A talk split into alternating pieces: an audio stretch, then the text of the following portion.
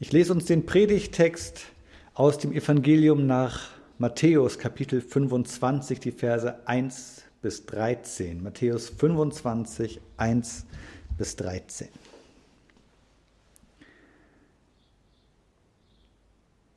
Dann wird es mit dem Himmelreich sein wie mit zehn Jungfrauen, die ihre Lampen nahmen und hinausgingen, den Bräutigam zu empfangen. Fünf von ihnen waren töricht und fünf waren klug. Die Törichten nahmen wohl ihre Lampen, nahmen aber kein Öl mit. Die Klugen aber nahmen außer ihren Lampen auch Öl in ihren Gefäßen mit. Als nun der Bräutigam ausblieb, wurden sie alle müde und schliefen ein. Mitten in der Nacht aber erhob sich ein Geschrei. Der Bräutigam ist da. Geht hinaus, ihn zu empfangen. Da standen die Jungfrauen alle auf und machten ihre Lampen bereit. Die Törichten aber sagten zu den Klugen, Gebt uns von eurem Öl, denn unsere Lampen sind am Erlöschen. Da antworteten die Klugen, Nein, es würde niemals für uns und euch reichen. Geht lieber zu den Händlern und kauft selber Öl. Doch während sie unterwegs waren, um es zu kaufen, kam der Bräutigam, und die bereit waren, gingen mit ihm in den Hochzeitssaal, und die Tür wurde verschlossen. Später kamen auch die anderen Jungfrauen und sagten, Herr, Herr, mach uns auf. Er aber entgegnete, Amen, ich sage euch, ich kenne euch nicht. Seid also wachsam, denn ihr kennt weder den Tag noch die Stunde. Liebe Geschwister, das Himmelreich ist ja so einiges. Wir finden dazu eine ganze Vielzahl an Beispielen in der Bibel, was das Himmelreich denn sein könnte oder was es denn ist. So heißt es zum Beispiel, dass es einem Menschen gleicht, der guten Samen auf den Acker streut. Oder an anderer Stelle, das Himmelreich gleicht einem Senfkorn. Es gleicht auch einem Sauerteig. Oder einem Schatz im Acker oder einer wertvollen Perle.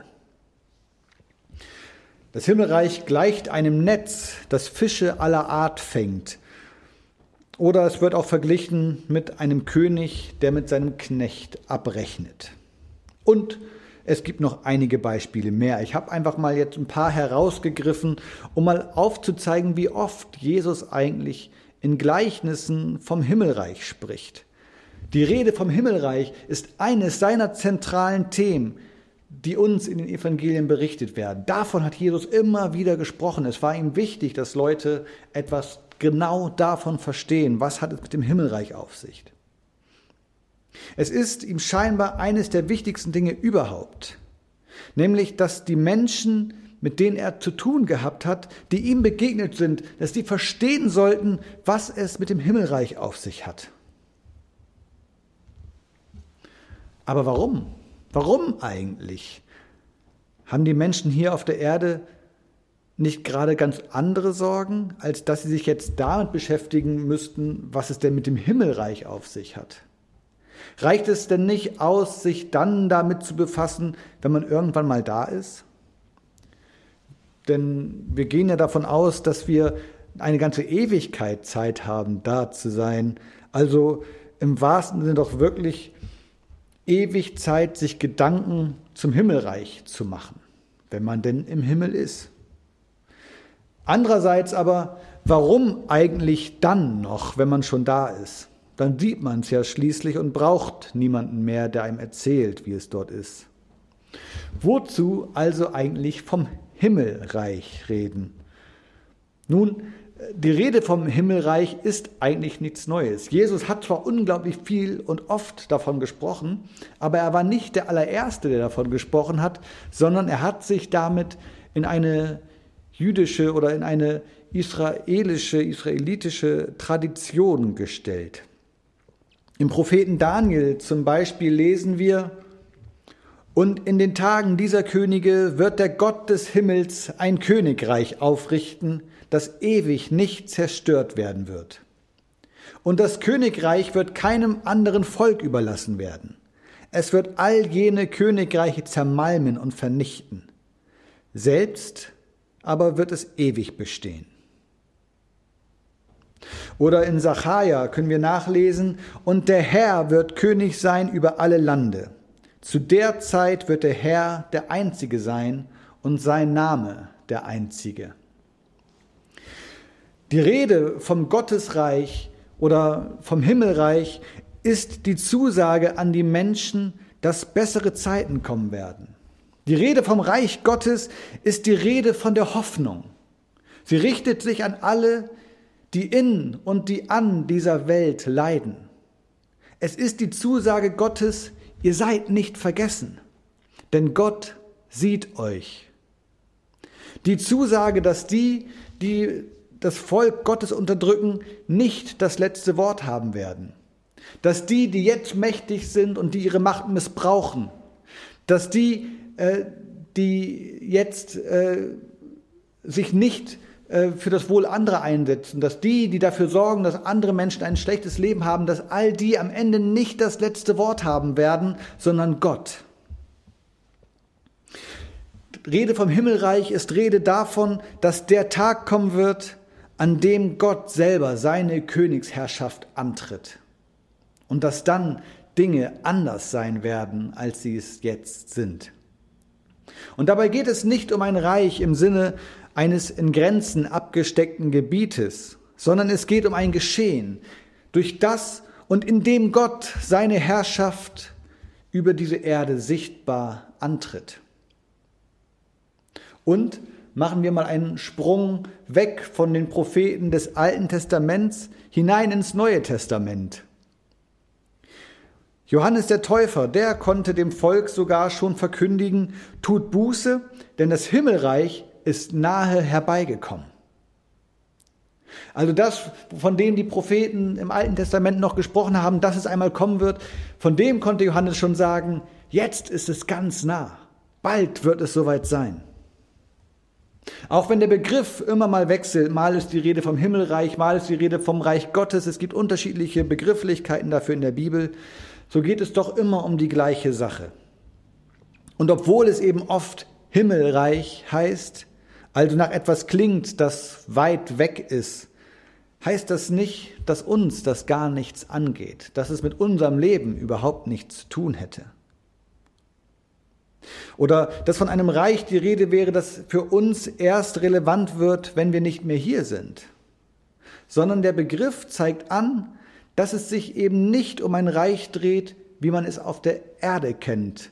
Und nicht um ein Reich, das diesen weltlichen Maßstäben, die wir kennen, entsprechen würde. Dass es nicht um ein Reich geht mit Grenzen, so wie wir sie kennen, oder ein Reich mit Herrschern und Bestimmern, so wie wir sie kennen, sondern dass es von Gott kommt, dass es göttlichen Ursprungs ist, eben ein Himmelreich. Während die Propheten und Johannes der Täufer von diesem Reich nur als etwas Zukünftigem sprechen konnten, ist das Himmelreich in Jesus persönlich schon angebrochen. Es ist real. Es existiert schon tatsächlich, und zwar überall dort, wo Menschen Jesus begegnen, wo sie Anteil haben an dem befreienden und an dem liebenden Handeln Jesu, wo er Menschen berührt und sie heil macht an ihrem Leib und an ihrer Seele. Dort kommt in Jesus das Himmelreich ganz real und aktuell, ganz persönlich zu den Menschen. Das ist überall dort geschehen, wo Jesus als realer Mensch den Menschen begegnet ist. Und es geschieht auch heute noch, dort, wo er auch Menschen heute noch begegnet. Deswegen ist die Rede vom Reich Gottes nicht müßige Gedankenspielerei von irgendwann, sondern es betrifft uns. Es hat mit unserem Leben zu tun. Und doch, das Reich Gottes, das Himmelreich, es ist auch etwas Zukünftiges. Es wird, wir wissen nicht wann, weltumspannende Realität werden. Es ist gegenwärtig im Handeln Jesu und es ist zukünftig, es wird noch werden. In seinen Gleichnissen vom Himmelreich erklärt Jesus seinen Zuhörerinnen und Zuhörern verschiedene Aspekte dieses Himmelreichs. Und heute geht es also um die zehn Brautjungfern. Uns werden hier in diesem Text zwei Personengruppen nebeneinander gestellt, deren Handeln uns etwas nahebringen soll davon, wie wir uns in Bezug auf das Himmelreich verhalten sollen. Also vielleicht könnte man sagen, es geht darum, was eigentlich unsere Rolle in diesem Himmelreich ist, in diesem Geschehen. Die Szene, äh, in der das alles spielt, um das es jetzt geht, das ist die Szene einer antiken Hochzeit im Orient. Es war zu dieser Zeit üblich, dass eine unverheiratete Frau bis zu ihrer Hochzeit bei ihren Eltern im Haus wohnte. Die ist nicht vorher ausgezogen, in irgendeine WG mit Freundinnen zusammen, geschweige denn schon mit dem Verlobten zusammen. Nein, die hat bis zur Hochzeit zu Hause gewohnt. Und erst zur Hochzeit verließ eine Frau oder ein Mädchen das Elternhaus, um dann bei ihrem Mann zu wohnen. Und dieser, der kam am Tag der Hochzeit zu dem Haus der Brauteltern, um seine Frau dort abzuholen und sie hinüberzuführen in sein eigenes Haus. Das war ein symbolischer Akt. Damit wird zum Ausdruck gebracht, dass der Lebensbereich, in, äh, in dem die Frau bisher gelebt hat, nun ein anderer sein wird. Der Lebensbereich wird ganz symbolisch übertragen aus dem Elternhaus in das Haus ihres Bräutigams oder ihres zukünftigen Mannes. Und dabei war es üblich, dass Brautjungfern, also unverheiratete Freundinnen der Braut, außerhalb des Hauses oder je nachdem, wo der Bräutigam denn herkommen würde, vielleicht sogar außerhalb des Ortes, des Dorfes, der Stadt, wo auch immer, am Ortseingang den Bräutigam erwarteten, um ihm dann den Weg zum Haus seiner Braut zu zeigen, um ihn dorthin zu führen und ihn zu begleiten. Und häufig trugen sie dabei eben Fackeln bei sich, um ihm den Weg zu leuchten. Er wird wahrscheinlich nicht jedes Mal nachts angekommen sein, so wie in diesem Beispiel. Aber dann wäre es natürlich sehr praktisch gewesen, eine Fackel zu haben. Aber so eine Fackel hat in, zu dieser Zeit äh, in der Antike auch eine symbolische Bedeutung, nämlich als Symbol für die Liebe.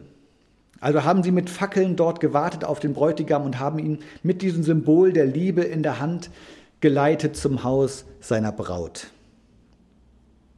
In dieser Situation, jetzt in diesem Text, den ich uns gelesen habe, werden uns zehn dieser Brautjungfern, die diese Aufgabe haben, den Bräutigam zu erwarten, geschildert. Fünf von ihnen werden als klug bezeichnet und fünf ziemlich drastisch als töricht, man könnte auch sagen dumm.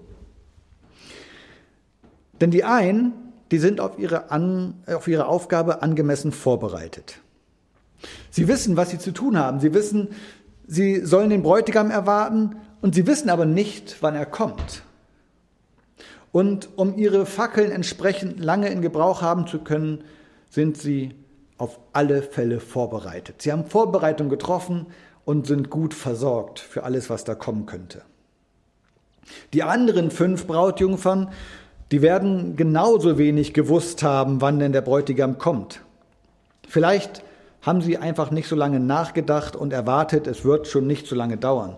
Vielleicht haben sie auch einfach keine Lust gehabt, äh, mehr zu tun, als jetzt ganz zwingend notwendig wäre, sondern haben mal eben schnell äh, das genommen, was sie greifen konnten. Man weiß es nicht so genau.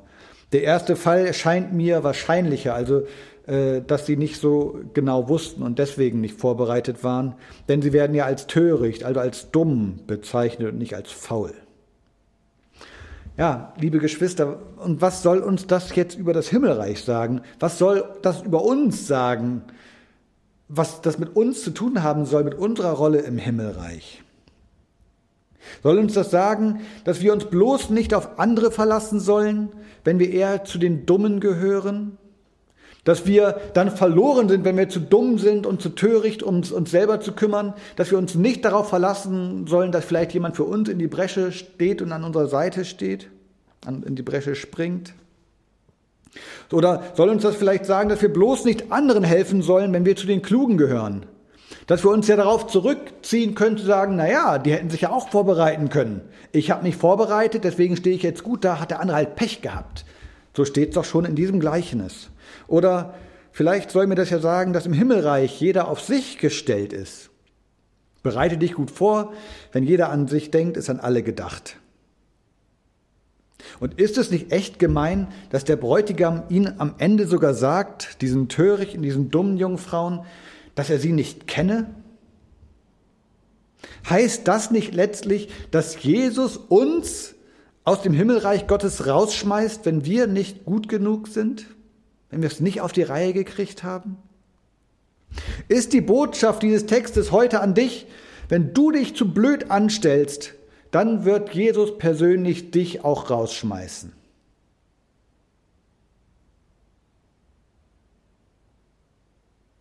Nein, ich glaube nicht, dass Jesus uns in diesem Gleichnis irgendetwas davon sagen möchte. Ich glaube, es geht um etwas anderes. Es geht darum, verschieb es nicht auf morgen. Verschiebt es nicht auf morgen, euch um das Reich Gottes zu kümmern. Das hat auch etwas mit dir zu tun. Es geht uns etwas an. Vertröste das nicht. Sag nicht, da kannst du dich immer noch mal drum kümmern. Sondern mach dir klar, das hat Auswirkungen ganz real, ganz reell jetzt für dein Leben und lebe auch so. Verschiebt es nicht auf morgen. Macht, macht euch Gedanken darum, wie ihr euch einbringen könnt, was eure Aufgabe dabei sein könnte im Reich Gottes. Und verlasst euch nicht darauf, dass andere das schon tun werden. Verlasst euch nicht darauf, dass andere das schon erledigen werden und ihr deswegen nichts mehr machen müsst. Verlasst euch nicht darauf, dass andere sich schon angemessen um das Himmelreich kümmern, so wie die fünf klugen Brautjungfern sich gekümmert haben und die fünf dummen nun mal nicht, sondern kümmert euch selber. Bringt euch ein. Jesus selber sagt, bleibt wach.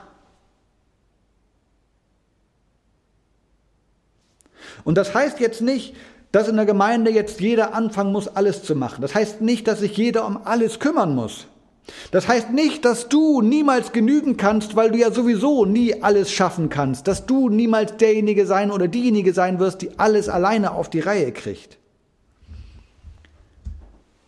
Aber das, was deine Aufgabe ist und das, was für dich zu tun ist, verschieb es nicht, sondern widme dich dem. Die Brautjungfern waren ja auch nicht noch zusätzlich für das Hochzeitsmahl und für das Kellnern und für die Deko und im Anschluss, vielleicht im Nachgang der Hochzeit noch für das Verschicken der Dankeskarten zuständig. Das war nicht das, was die machen sollten. Die hatten eine Aufgabe. Die sollten jetzt den Bräutigam empfangen. Und für alle anderen Aufgaben wird es andere Leute gegeben haben. Ihr Aufgabenbereich waren die Fackeln. Und ich erinnere an die Bedeutung der Fackel als Symbol für die Liebe. Nicht zufällig wird es hier um die Brautjungfern gegangen sein, die genau diese Aufgabe hatten, die Fackel, das Symbol der Liebe zu tragen. Überlasst also das Lieben nicht anderen. Verlass dich nicht darauf, dass andere schon noch genügend Liebe übrig haben werden, dann musst du ja nicht. Und wenn ich in dieser Richtung weiterdenke, was sagt mir das dann über dieses Gleichnis? Was sagt mir das eigentlich über das Himmelreich? Oder um es ja mit vorgeformten Worten zu sagen, dann könnte ich sagen, lass deine Liebe nicht erkalten. Verlass dich nicht darauf, dass andere schon genug Liebe üben und dass du deswegen ja nicht mehr müsstest. Im Himmelreich geht es eben nicht darum, dass sich andere schon kümmern, sondern wir alle sind aufgerufen zu lieben. Und zwar Gott, unsere Nächsten und auch uns selbst. Wenn Jesus dann in so drastischen Worten den Bräutigam sagen lässt, dass die fünf törichten Brautjungfern nicht mehr hinein können, dann nicht etwa, weil er sie hinausgeworfen hätte, denn sie waren ja noch gar nicht da, sondern weil sie sich selber durch ihr eigenes Handeln ins Abseits begeben haben, weil sie nicht vorbereitet waren und deswegen im entscheidenden Augenblick auch nicht da waren, als die Tür geschlossen wurde. Sie waren ja eingeladen. Sie wären Gäste gewesen. Sie hatten als Brautjungfern sogar eine Ehrenrolle an diesem ganzen Geschehen. Sie sollten dabei sein. Dass sie es nun nicht sind, ist nicht die Böswilligkeit des Bräutigams, sondern leider die Dummheit der Brautjungfern. Liebe Geschwister, das Thema, das Jesus hier zu seinen Lebzeiten auf der Erde anspricht, sollte tatsächlich zur Zeit der ersten Christen noch sehr aktuell werden. Denn er hatte zwar gesagt, dass er nicht weiß, wann er denn wiederkommt und dass die Menschen weder Zeit noch Stunde wissen werden, aber trotzdem waren sie davon ausgegangen, die ersten Christen, dass sie schon noch zu ihren Lebzeiten die Wiederkunft Jesu erleben würden, dass sie das Kommen Jesu noch erleben würden. Wir sehen das in den frühesten Schriften, die uns überliefert sind von den Christen. Im Neuen Testament ist wahrscheinlich der allererste Brief, die allererste Schrift vom Alter her, das älteste, der erste Thessalonicher Brief. Und wenn wir den lesen, dann sehen wir so da drin diese Naherwartung, die da zum Ausdruck kommt, dass die Menschen noch erwartet haben zu der Zeit, wir werden noch sehen, dass Jesus wiederkommt. Da rechnete man noch fest mit der baldigen Wiederkunft, mit dem Kommen Jesu. Und deswegen konnte man Menschen zum Beispiel noch empfehlen, lieber nicht zu heiraten, sondern sein ganzes Leben ganz in den Dienst für Gott zu stellen. Denn wenn Jesus sowieso vielleicht morgen oder übermorgen oder in drei Tagen wiederkommt, dann brauche ich mich heute nicht mit Hochzeitsvorbereitung zu befassen, dann gibt es wichtigere Dinge als solche Ablenkung. Spätere Schriften dann im Neuen Testament setzen sich dann schon mit der Thematik auseinander, wie nun jetzt damit umzugehen ist, dass Jesus doch nicht so bald wie erwartet gekommen ist. Zuerst hat man erwartet, er wird jetzt jeden Augenblick da sein und dann mussten die Christen jetzt mit ansehen, wie nach und nach die Christen der ersten Generation zu Grabe getragen wurden und gestorben waren, ohne dass sie die Wiederkunft Jesu erlebt haben. Und dann fing man an zu begreifen, dass das Leben mit Jesus und auf Jesus hin auch etwas mit Ausdauer zu tun hatte.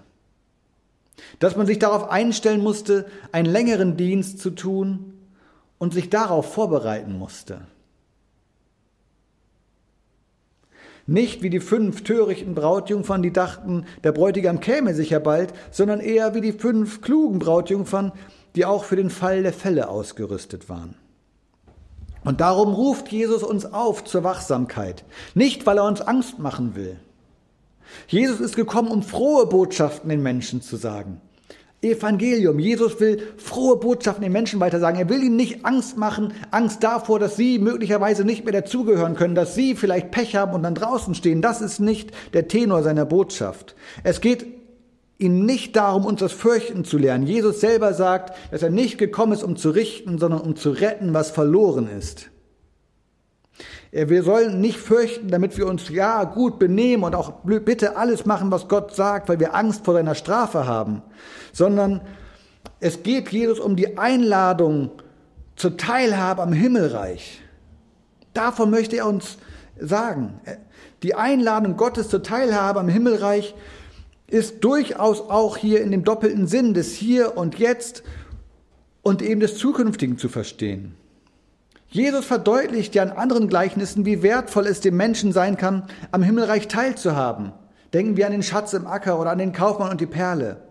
Und wenn ich als das Gleichnis von den Brautjungfern, äh, wenn ich das auf unser Leben hier deute, dann geht es eben nicht um eine Bestrafung durch den Bräutigam, sondern es geht eher darum, dass sich Menschen durch ihr eigenes Handeln oder eben auch Nicht-Handeln um die Chance an der Teilhabe am Himmelreich hier auf Erden bringen. Die fünf törichten Brautjungfern haben sich selber um die Chance gebracht, an dieser Hochzeit teilzunehmen. Und Jesus sagt, das wäre doch schade, wenn am Ende das, die Flamme deiner Liebe ausgeht und du dich selber darum bringst, an, an diesem freudigen Fest am Himmelreich teilzunehmen und etwas davon auch schon hier zu erleben, hier und jetzt auf dieser Erde.